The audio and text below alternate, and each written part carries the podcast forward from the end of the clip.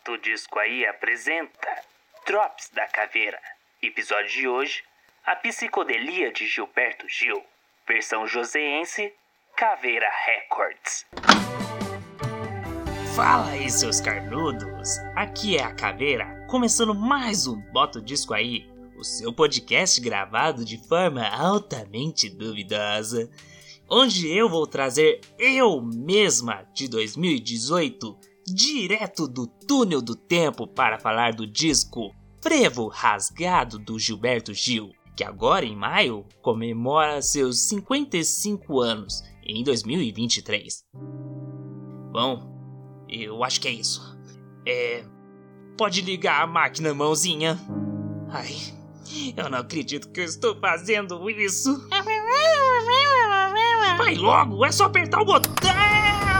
Ai, ai, ai. Aliás, não se esqueçam de ativar o sininho e, e seguir a gente no Instagram. É, bota o disco aí. É, está faltando tempo.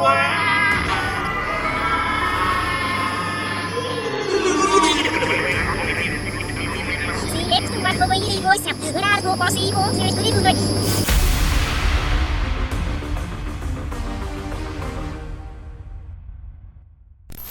Vamos falar sobre esse disco lindo, maravilhoso que completou 50 anos em 2018. E por que eu quero falar? Porque esse disco é muito especial, principalmente não somente pela carreira do Gil, mas também pela música brasileira.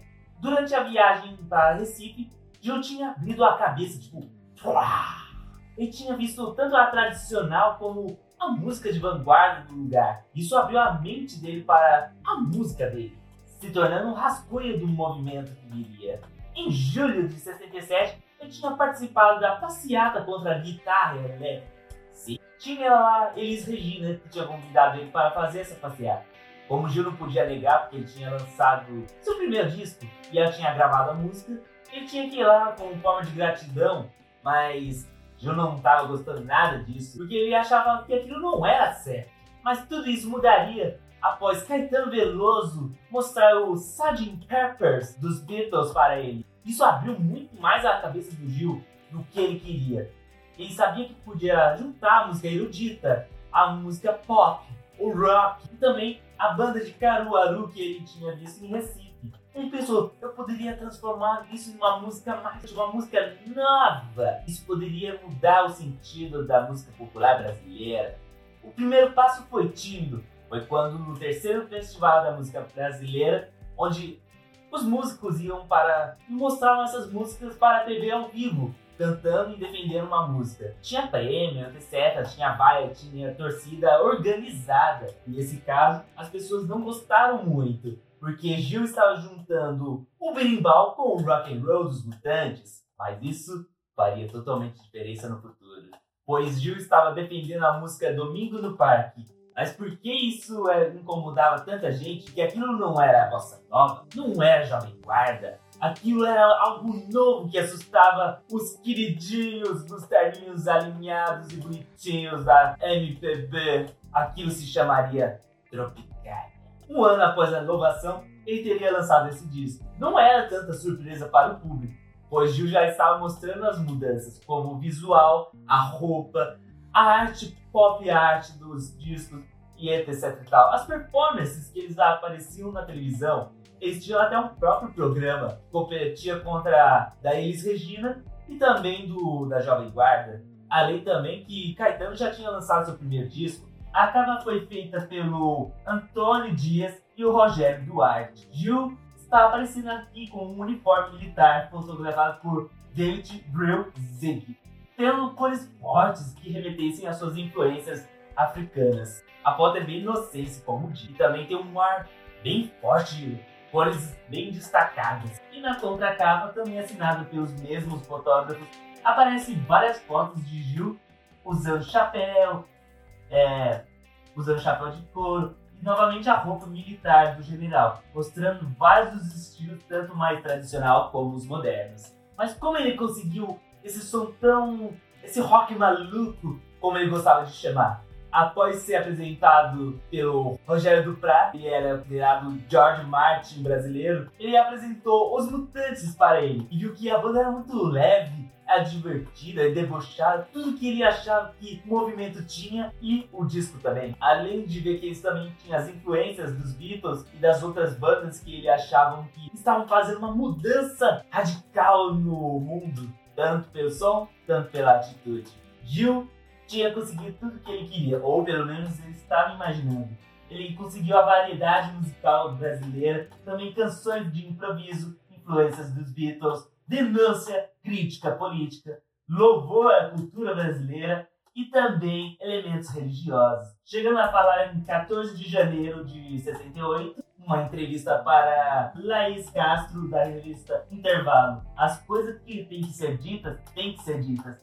De uma forma com uma palavra ou dez palavras. A gente abre mão da letra curta às vezes para poder falar o que quer.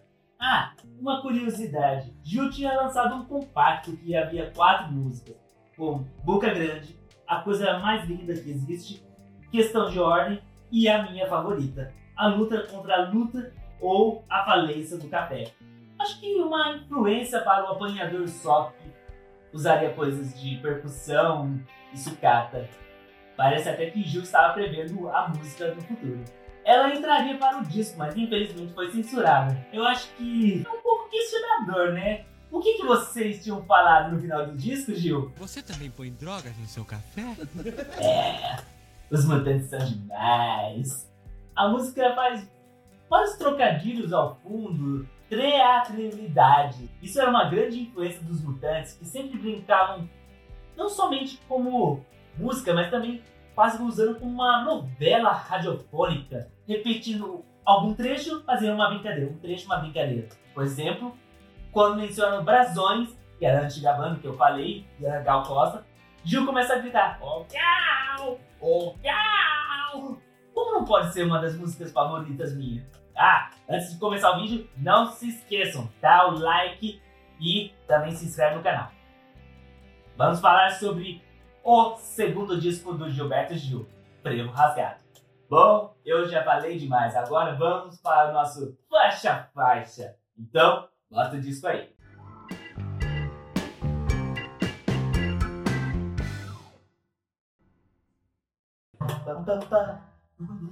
Você. Frevo Rasgado começa o disco bem carnavalesco. Menos de dois minutos, ela é escrita por Bruno Ferreira e Gil tem genuinamente ritmo de Pernambuco e ela também mostra a nova proposta de Gil, que você poderia fazer outros sons também. E mostra também, ó, essas novas influências, como os metais e também os muitos sons festivos. Oh yeah! Agora vamos começar como Coragem para Suportar, que parece que foi uma música perdida no meio de. Hum, acho que digamos Rubber Soul e Revolver dos Beatles. Na minha opinião, ela começa bem indígena, com esses sons ao fundo, mas ela me lembra muito o som da guitarra de Tex-Man. Mesmo quem não tem coragem pra suportar,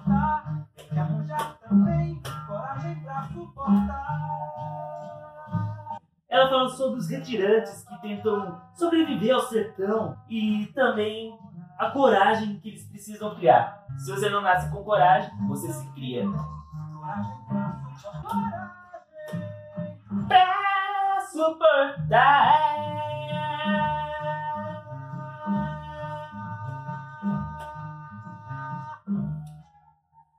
Isso que é um grito de desespero.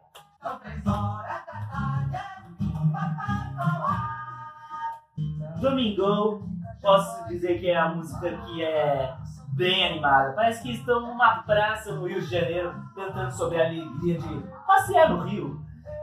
Com esses corinhos, eles reforçam mais ainda o estilo dos Beatles. Bem animada, poderíamos dizer, como sempre, os mutantes são os Beatles brasileiros. Torquato Neto escreveu junto com Gil. Ele seria um dos fundadores da Tropicália e ele seria de grande importância para o movimento.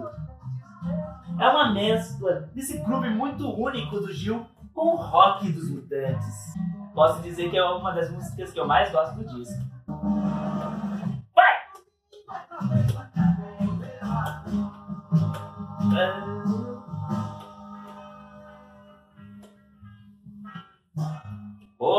Se essa aqui tá no final não lembra Beatle, você tem que rever seus conceitos, parça. Opa! Marginal 2 começa com outra parceria com o Torquato. Essa letra é muito como se fosse um grito sobre a alegria desesperada naqueles tempos de ditadura militar. Mesmo que ainda não tinha atingido o AI-5 ainda, a gente já sentia aquilo. Gil queria mostrar que não é só os Estados Unidos ou a Inglaterra que estava preocupada. O Brasil também tinha desgraça. Não tem como dizer que não tem uma que eu não gosto desse disco. Pega Boca Cabeludo é a música que foi trazida por Juan Arcon e depois gravada por Gil. Um ano depois, gravado pelos Brasões, banda que acompanhava a John Costa e também o Tom Zé. É um enorme improviso. Parece que a banda está muito, muito em sintonia e se diverte muito. Pega, pega, cabeludo. Legal. Para de encher! Essa música tem várias referências e curiosidades. Eu posso contar isso em outro vídeo. Como essa que eu estava falando para o diretor. Quando achava que os mutantes estavam saindo da linha com as brincadeiras, eles estavam fazendo uma provocação para ele, dizendo: Pare você de encher! Noel, pare de encher! As guitarras são divididas entre Sérgio Dias, dos Mutantes, e o Lenny Gordon, um dos maiores guitarristas da época da Tropicália. Na época diziam que Sérgio não era um bom guitarrista, então isso é literalmente uma provocação para o diretor da produção e para o público. Disseu é o percussionista que está na gravação, que também tocou na, no primeiro disco de Caetano Veloso. Que também faz um discurso na gravação dele. Ele pede para fazer uma nessa agora. Deve ter a frase aqui embaixo. Essa música também poderia fazer parte do debut dos Mutantes. Ela finaliza o disco bem animada. E esse é o lado A.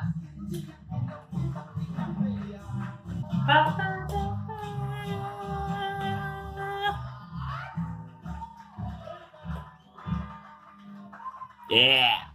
Agora vamos para o lado B. Com influências indianas, ele falava disso todo dia. Começa o lado B. É uma das músicas mais tristes do disco. Vem com, vem com um soco no estômago, mostrando uma crítica sobre os status quo da época. Que você tinha que ser um jovem já muito bem sucedido. Hum, isso não parece familiar? Só que o mais triste é que ele acaba morrendo. E ele só consegue essa dita status, essa fama após sua morte.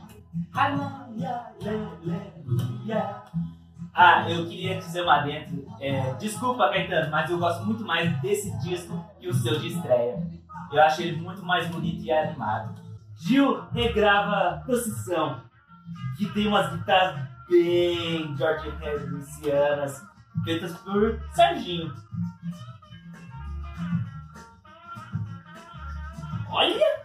Ela é uma junção estranha de música religiosa que bate de frente com um teor crítico do rock debochado dos mutantes. Olha lá, vai passando a procissão, se arrastando que nem cobra pelo chão. As pessoas que nela vão passando, acreditam nas coisas lá do céu. Essa música mostra sobre a miséria nordestina. Se conecta com a crença religiosa. Se você pensar bem, ela lembra Minha Menina, música que os mutantes tocariam no seu debut. É um samba rock bem feito. Nessa sequência vem a terna e psicodélica Luzia Lulusa. Uma fantasia de um casal jovem pobre que pensa no seu futuro romântico, a lá cena de cinema. São quase oito horas da noite e eu nesse táxi. Que trânsito horrível, meu Deus. É como eu tinha dito, Gil queria mostrar diversidade nos seus discos. Ao contrário de muitos que ficavam muito. musiquinha muito parecida com a outra. Você vê, agora já é mais orquestrada, depois entra os metais. Por isso que a Tropical não podia ser dita de bossa nova, jovem guarda, ou até mesmo rock ou pop. Tá tudo misturado.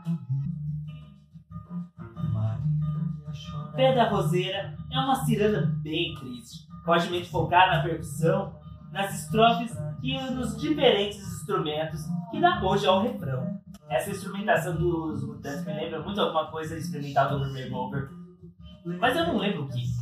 E o álbum acaba com a música que foi de pontapé para tudo isso, Domingo no Parque. Uma das obras-primas da música brasileira.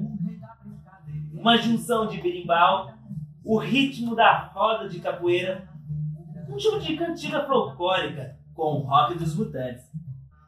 A música fala sobre uma história de um amor muito louco que acaba em morte.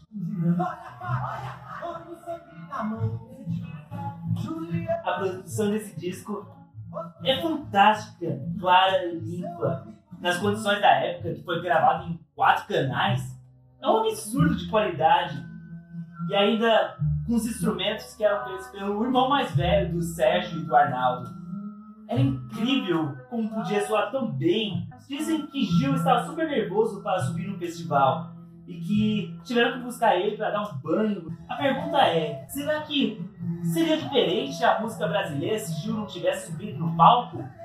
Será que a Tropicália existiria? Nunca saberemos, porque realmente aconteceu.